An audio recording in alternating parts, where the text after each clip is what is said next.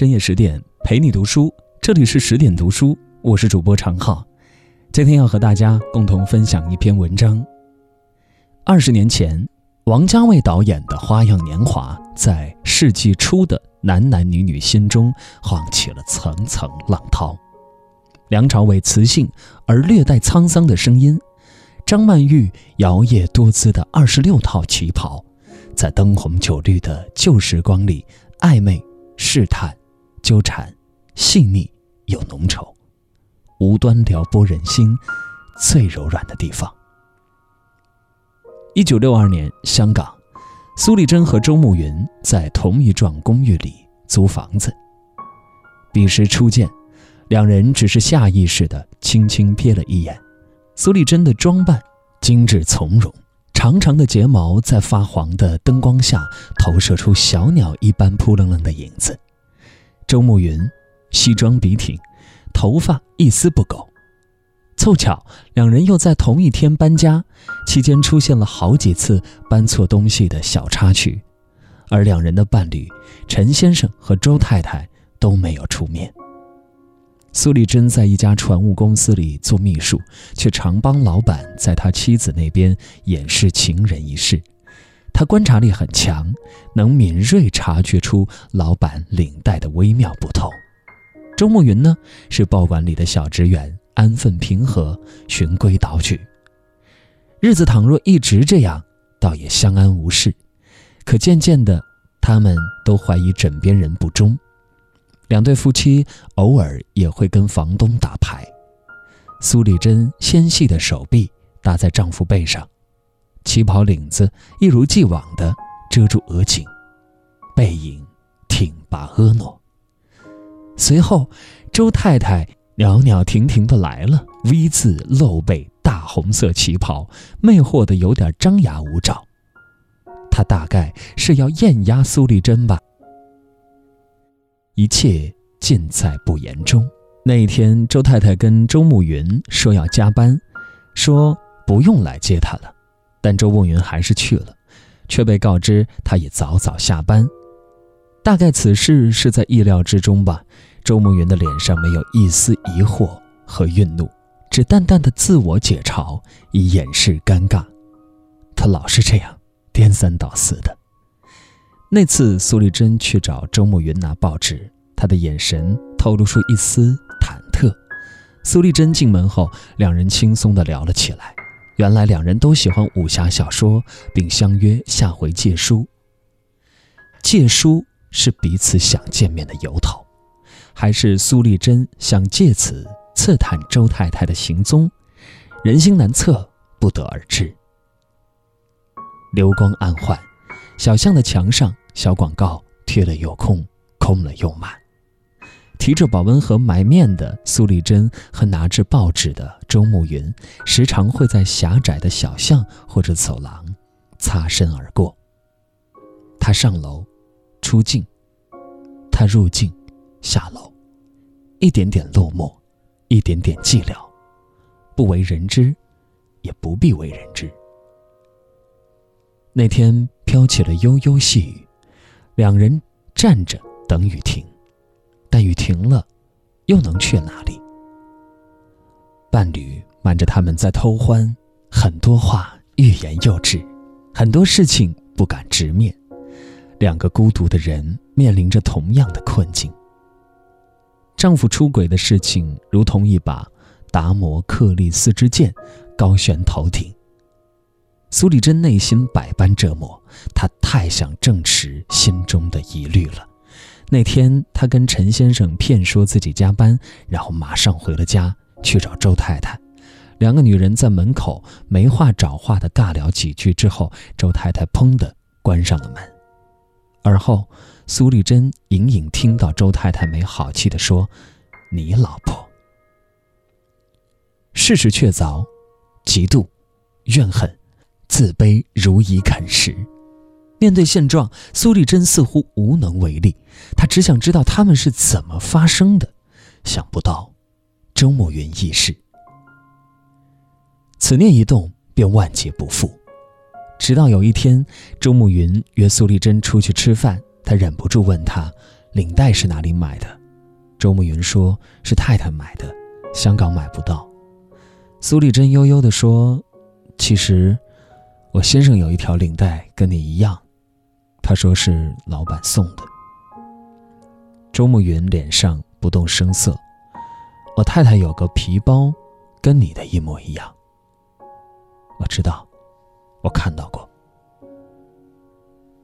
捅破这层窗户纸后，也许是复仇，也许是同病相怜，也许是为了诉说憋闷已久的心事，又或许只是为了搞清楚各自的伴侣是怎样在一起的。苏丽珍和周慕云开始频繁的见面，他们一起吃饭。点各自伴侣喜欢吃的食物，模拟他们走在一起的场景。他们渐渐进入演戏状态，有时候他主动，有时候是他，一真一假，似幻似真。这个游戏十分危险，却又刺激无比。后来他们开始写武侠小说，有时候在周慕云的房间里一同想象构思。小事故还是有的。那天房东孙太太提早回来了。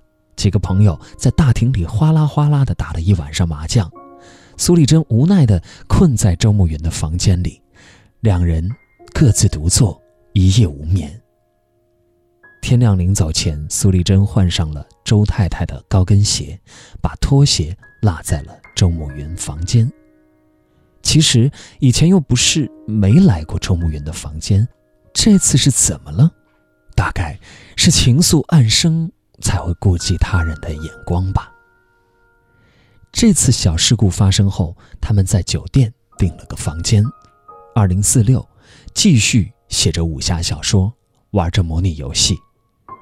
那一次，演苏丽珍质问陈先生的戏，周慕云扮演的陈先生先是否定，后又轻易承认了婚外情。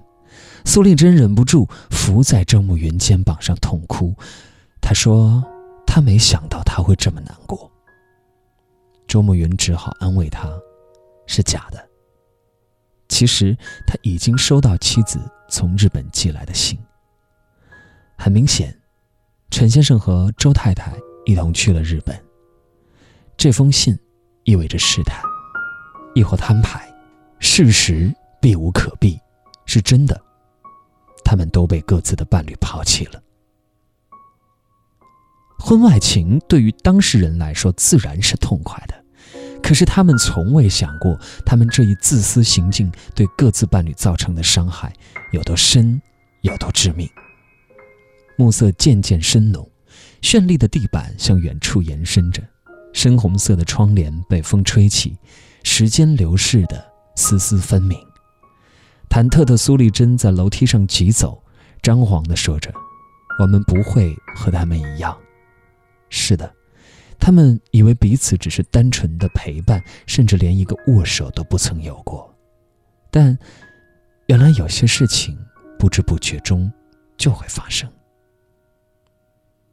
情动于中，必然要承受疼痛和煎熬，还有忧郁、不安和悸动，剩下还有极致的甜蜜，如同川味火锅，万般滋味混杂在一起。让人欲罢不能。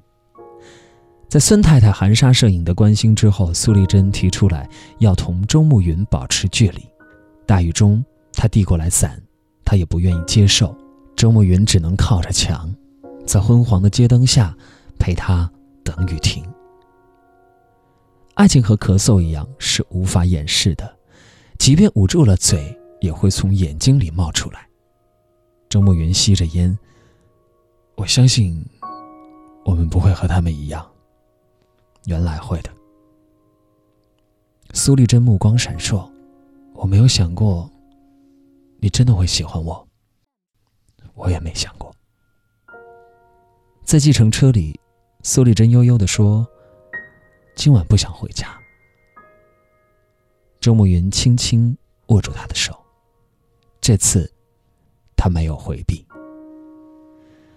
很多故事。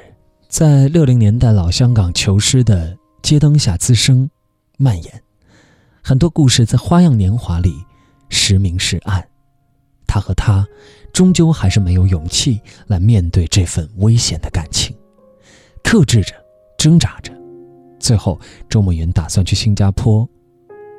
他说：“如果多一张船票，你会不会跟我走？”如果，只是如果，那张多出来的船票永不会出现。他没有勇气接近，他是只想逃离的。苏丽珍坐在二零四六空空荡荡的房间里，她默默的流下了眼泪。是我。如果多一张船票，你会不会跟我走？纠结的是他，也是他，彼此只想听对方一句肯定的誓言，以慰诚心吧。谁知道真把如果实现了，会有怎样一番不可收拾的下场？他们不像另一对那样不顾一切，只求本心。这个问题的答案，周慕云始终没有勇气去听，而苏丽珍也没有勇气去回答。从香港到新加坡，再到柬埔寨，《花样年华》从周慕云的烟圈里，从苏丽珍的旗袍边，匆匆飞逝。爱情，本是不死的英雄梦想，是灵魂借以纵情飞翔的机会。但是世事纷纭。人言可畏，肉身太过于沉重，即便在爱情里，我们还是飞不起来呀。我们只能踽踽独行，任凭身后的世界一寸寸死掉，化成残骸，或是灰烬。一九六六年，香港，苏丽珍继续租住在孙太太的房间里，大概也离婚。周慕云回到了香港，去看望曾经的房东顾先生。顾先生已经搬走，周慕云从新房客口中知道，隔壁住着一个带着孩子的单身女人。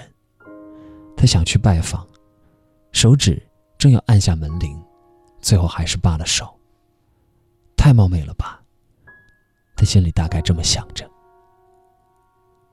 终究还是错过了，隔壁房间住着的，正是苏丽珍。她带着一个叫做庸生的男孩。金庸、梁羽生都是香港写武侠的顶尖高手，而周慕云也是写武侠的。他会用一辈子来怀念他。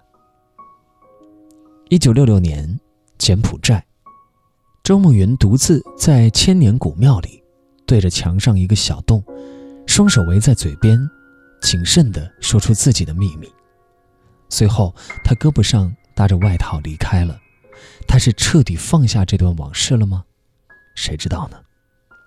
这段感情自始至终都是晦涩不明、不清不楚的，就像六十年代香港那雾蒙蒙的雨天、昏黄暧昧的街灯，还有唱片机里周璇唱的《花样年华》，什么都像蒙着一张薄薄的纱纸，讲的是他们的爱情，也是我们的故事。这正如李碧华所说的，大概一千万之中才有一对梁祝，才可以化蝶，其他的只化为蛾、蟑螂、蚊子、苍蝇、金龟子。而有些爱情的失去，会让人感觉自己的身心被挖掉了一块。无论经过多长时间，心中有一块始终是空的，是匮乏的。但是有些爱情。却能将彼此交汇时产生的烈火，隐忍成清亮的星光，照耀或寂寥，或繁华的漫漫一生长夜。诗人余秀华说：“爱情终是一件肤浅之事，它能够抵达的，孤独也能；它能够销毁的，时间也能。世间男女。”倘若都有这份通透和豁达，能少却多少烦恼？生而为人，在凡俗婚姻里，注定有得不到的东西。毕竟世界上绝没有十全十美、天衣无缝的婚姻，而人的情感又是变化的、流动的。在婚后遇到让自己怦然心动的异性，甚至真爱，也是再正常不过了。是有一些勇敢的人愿意付出一切去克服千难万险，最后两手相牵，如《花样年华》中的陈先生和周太太。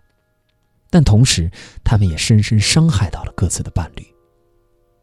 绝大多数人还是选择在面对这样的诱惑时，做到隐忍而克制，理智的隔开一段距离，远远注望。这样，何尝不是另一种美好？这正如苏丽珍和周慕云，他们的感情如同日本的樱花，短暂美丽，还未沉溺，就已永别。刚喜欢就戛然而止，像标本一样，留下了爱情最美好的模样。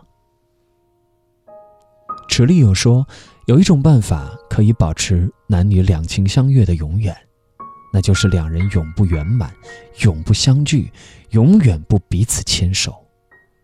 即使人面相对，也让心在天涯，在天涯永远痛苦的呼唤与思念。有些事无法启齿，不如把它尘封在记忆的深处，直到世界末日，还能历久弥新。